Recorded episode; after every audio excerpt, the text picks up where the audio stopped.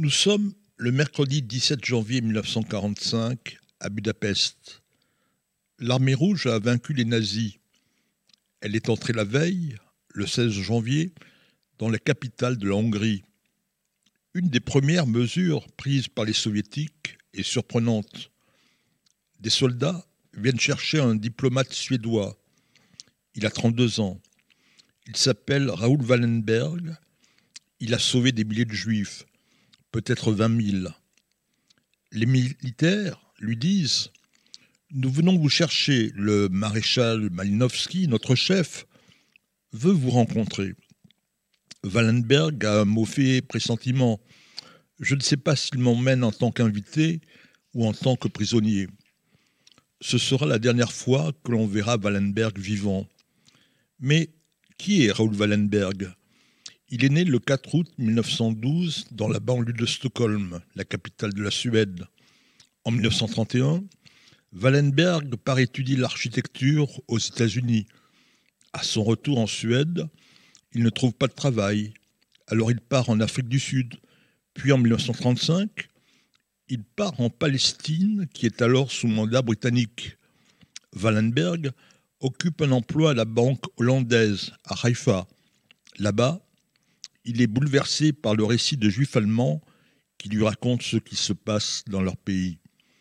En 1936, Wallenberg revient en Suède. Il est embauché par Kalman Lauer. C'est un juif d'origine hongroise. Il est le propriétaire d'une société d'exportation de produits alimentaires.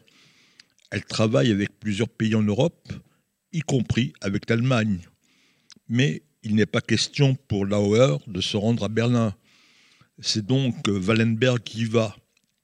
Et là-bas, il voit des choses horribles.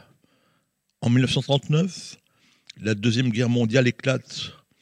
La Hongrie se arrange aux côtés des nazis. Le 19 mars 1944, les Allemands occupent la Hongrie.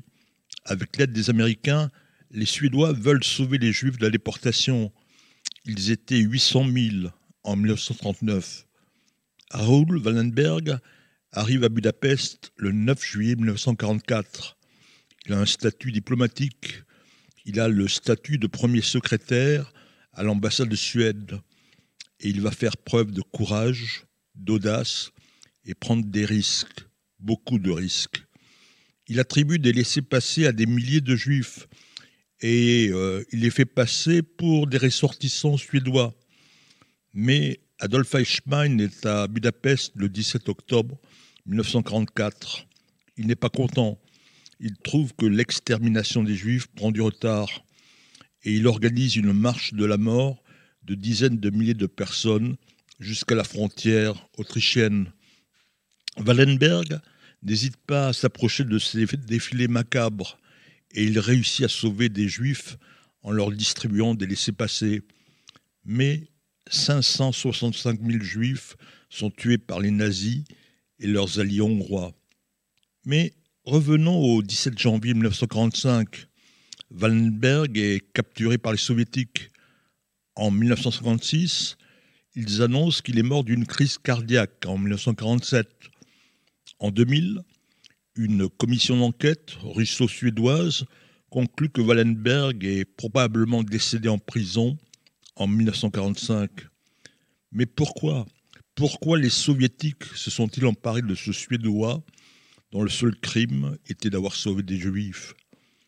Le 26 novembre 1963, Yad Vashem décerne à Raoul Wallenberg le titre de Juste des Nations. Mais sa mère espère longtemps que son fils viendra chercher son prix à Jérusalem. En 1979, elle craque. Elle se suicide avec son mari par désespoir.